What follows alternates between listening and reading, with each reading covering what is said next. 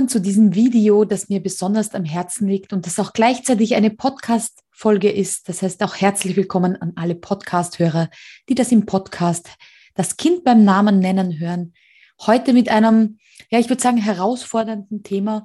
Und zwar, wie erkläre ich meinem Kind den Krieg? Ich bin der Meinung, niemand sollte jemals seinen Kindern Krieg erklären müssen. Und deshalb hoffe ich natürlich, dass das so bald wie möglich wieder in Frieden ist. Aber weltweit gibt es immer wieder Kriege oder Terror.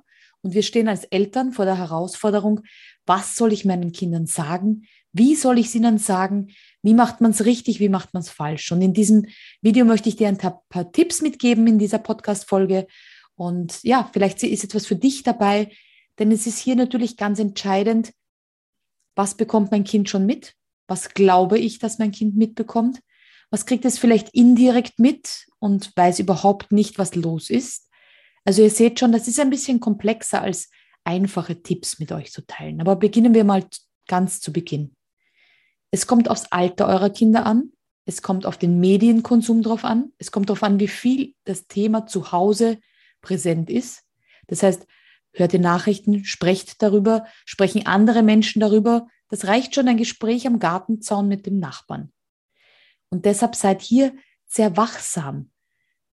Und wenn das ganze Thema ist, was ich gut heiße, weil gerade wenn die Kinder schon ein bisschen älter sind und sie schnappen was auf, aber irgendwie redet niemand darüber, das ist auch unangenehm für Kinder.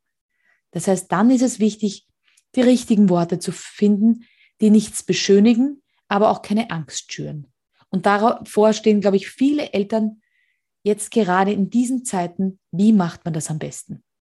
Ich würde gerne ein bisschen mit dem Alter clustern. Es ist gar nicht so einfach, weil das Alter alleine, also das die Jahreszahl, die am Papier steht, nicht immer was mit dem Entwicklungsstand eures Kindes zu tun hat. Hier ist es ein großer Unterschied, ob die Kinder Einzelkinder sind, vielleicht Geschwisterkinder, haben einen anderen Bezug, ähm, sind von der Sprache weiter, sind vielleicht von anderen Dingen weiter. Das heißt, seht diese Jahresangaben immer nur so ungefähr. Also ich würde sagen, von 0 bis 3 bekommen die Kinder sehr, sehr ungefiltert all unsere Gefühle mit. Das fängt schon an beim Stillkind, das vielleicht unruhiger ist. Das beginnt schon damit, dass vielleicht ein Tragling nicht mehr so locker in der Trage einschläft. Vielleicht auch das Kind beim zu Bett legen viel unruhiger ist, weil es unsere Gefühle spielt.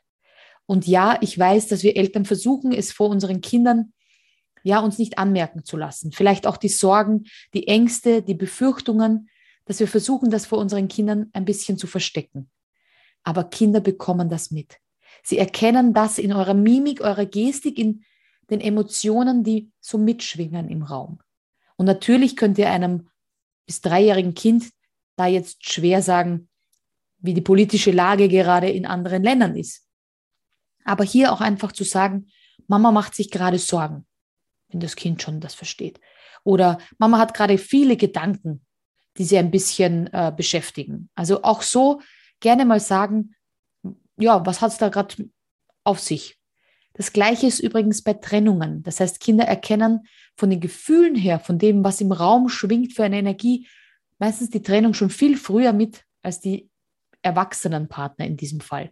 Das heißt, auch hier einfach, wenn eure Kinder unruhig sind, versuchen hier zu sagen, oh, Mama hat gerade viel im Kopf, Papa hat gerade viele Gedanken, wir ähm, haben ein paar Dinge, die wir klären müssen, wir haben Dinge, die uns jetzt gerade ein paar Sorgen bereiten, ähm, aber macht dir keine Sorgen. Also auch hier gerne auch dazu beschwichtigen, wenn euch das wichtig ist, dass sich Kinder keine Sorgen machen, oh, ist was, vielleicht eine Krankheit, vielleicht ist eine Trennung im Raum. Also hier auch einfach sagen, ähm, worüber ihr euch Gedanken macht, aber in homöopathischen Dosen in diesem Alter. Dann kommen wir ins Kindergartenalter und im Kindergartenalter schnappen die vieles auf. Das heißt, gerade in dem Alter zwischen drei und sechs schnappen sie viele Informationsfetzen, das heißt Gefühle plus Informationsfetzen auf und können das überhaupt nicht clustern. Es ist eine Zeit, wo die Kinder Angst haben vor Monstern, meine Tochter zum Beispiel hat lange Zeit vor Killer-Clowns Angst gehabt. Da gab es so ganz doofen Trend, dass sich Leute als Clowns verkleidet haben und durch die Straßen gerannt sind und Menschen Angst bereitet haben. Das heißt, sie konnte das nicht filtern, dass das Menschen in anderen Ländern sind oder einfach einzelne Verrückte. Das heißt, sie hatte Angst, dass dieser Killer-Clown plötzlich in der Nacht an ihrem Bett steht. Das heißt, hier ist ganz wichtig, Sicherheit zu vermitteln. In jedem Gespräch immer sagen, du bist sicher, du bist hier geschützt, dir kann nichts passieren und auch gerne kleine, ich würde sagen, Tipps und Tricks nutzen. Zum Beispiel ein Monster-Spray oder ein Sicherheitsspray. Vielleicht wollt ihr auch einen positiven Namen geben. Und dazu einfach in so einer kleinen Flasche ähm, Wasser reingeben und vielleicht ein paar ätherische Öle. Da gibt es ja welche, die besonders gut sind für gute Stimmung, wie Orangenöl, Lavendel oder dergleichen. Das heißt, ihr könnt jetzt euch da so ein Spray selber basteln und bevor das Kind schlafen geht, darf es alles damit einsprayen. Wenn die Konzentration nicht so hoch ist von den Ölen, dann schadet auch das nicht der Bettwäsche oder der Umgebung. Also hier eher wenige Tropfen verwenden. Aber ihr seht schon, es ist so ein bisschen ein Hilfsmittel, was das Kind hat. Vielleicht ist es auch ähm, ganz viele Kuscheltiere ins Bett zu nehmen und so eine richtige Kuscheltierburg zu machen. Vielleicht wollen sie eine Höhle und lieber in der Höhle schlafen, weil sie sich da sicherer fühlen. Vielleicht wollen sie auch wieder in eurem Bett schlafen oder nahe bei eurem Bett. Das heißt, hier gut darauf achten, wenn Kinder nichts filtern können, nicht verstehen, ob sie jetzt in Gefahr sind oder wer anderer oder sie schnappen es nur auf, weil sich die Kindergartenpädagogen darüber unterhalten, vielleicht auch welche was von ihren Geschwisterkindern mitbekommen, dann ist der Sicherheitsgedanke in diesem Alter ganz extrem wichtig, weil sie noch nicht rückfragen können oder noch nicht viel rückfragen können, weil sie die Verbindungen noch nicht verstehen. Jetzt nehmen wir die sechs bis zwölfjährigen, ich würde mal sagen, das ist so eine gute Clusterung. Das heißt, die bekommen schon Videos mit. Die verstehen schon die Nachrichten, die im Hintergrund laufen, mehr oder weniger. Die kriegen Gespräche viel besser mit unter Erwachsenen. Die bekommen Telefonate mit, die geführt werden. Das heißt, die sind von diesen ganzen Nachrichtenfluten absolut überwältigt. Hier bitte einfach darauf zu achten, was für Fragen haben eure Kinder. Das heißt, auch hier sagen, hast du schon mitbekommen, dass gerade jetzt in der Welt Chaos herrscht? Hast du von den Nachrichten was mitbekommen? Interessiert dich das? Vielleicht mal einen Globus nehmen oder eine Weltkarte oder gern auch Google und schauen, wo befinden sich diese Länder? Und hier versuchen, alles Politische rauszulassen, weil das ist ja schon für Erwachsene kaum zu begreifen. Das heißt, hier zu sagen, wo befinden sich die Länder? Wie weit sind die von uns entfernt? Was bedeutet das, wenn man das oder das liest? Und auch hier wieder die Sicherheit nennen. Das heißt, sie sagen, hier bist du jetzt sicher. Uns kann es, kann jetzt nichts passieren. Wichtig dabei, jetzt. Wir wissen nicht, wie sich was verändert. Das können wir Erwachsenen nicht. Aber wir können ihnen jetzt sagen, jetzt, zu diesem Zeitpunkt sind sie sicher. Sollte sich das, was wir nie hoffen, irgendwann mal verändert, dann könnt ihr euren Kindern sagen, wir sind jetzt nicht mehr sicher. Bitte pack jetzt deine Sachen ein. Wir möchten zu Oma fahren, wir möchten woanders hinfahren, was auch immer. Das heißt, immer ehrlich sein zu den Kindern. Ihr seid jetzt in Sicherheit. Es kann uns, euch jetzt nichts passieren.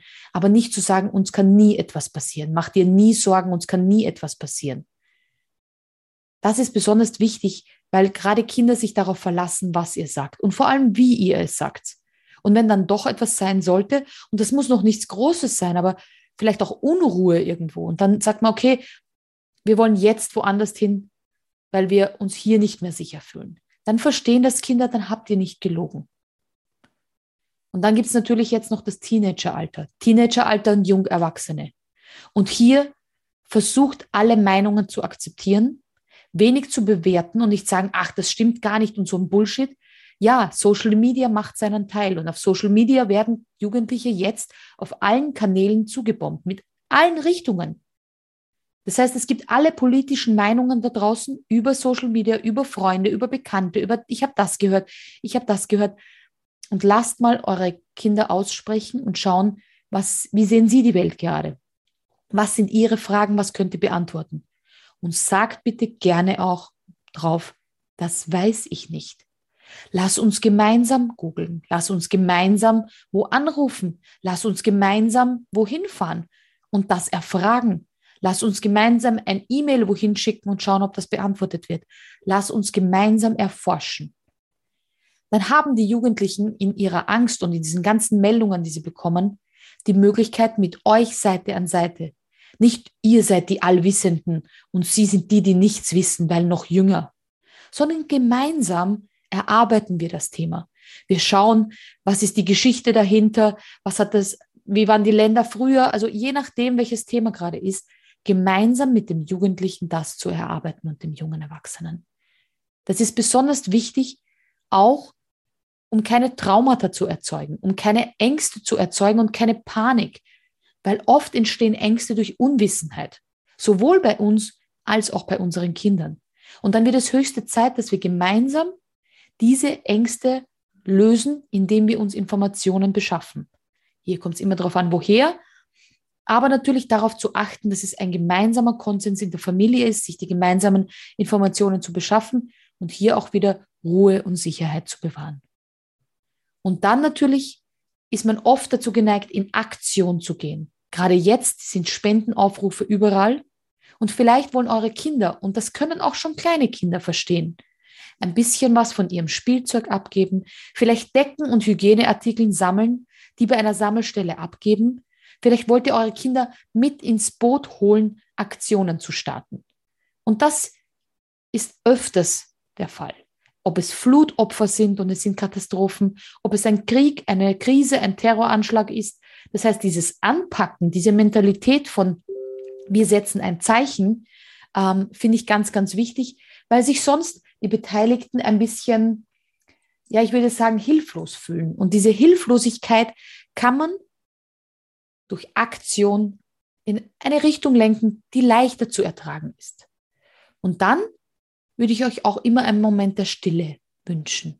Vielleicht auch eine Träne vergießen, eine Kerze anzünden oder ein kleines Ritual finden. Vielleicht gibt es Menschen, um die ihr euch sorgt. Vielleicht könnt ihr denen einen Brief oder eine E-Mail schicken. Also ihr seht schon, etwas mit euren Kindern gemeinsam gestalten. Das gibt Hoffnung und Zuversicht. Und das ist das, was wir unseren Kindern mitgeben sollten. Und an dieser Stelle bedanke ich mich, dass ihr euch die Zeit genommen habt, dieses Video bzw. diese Podcast-Folge anzuschauen und beim nächsten Mal wieder mit einem etwas fröhlicheren Thema. In diesem Sinne, eure Elterntrainerin und Wutmacherin Anita.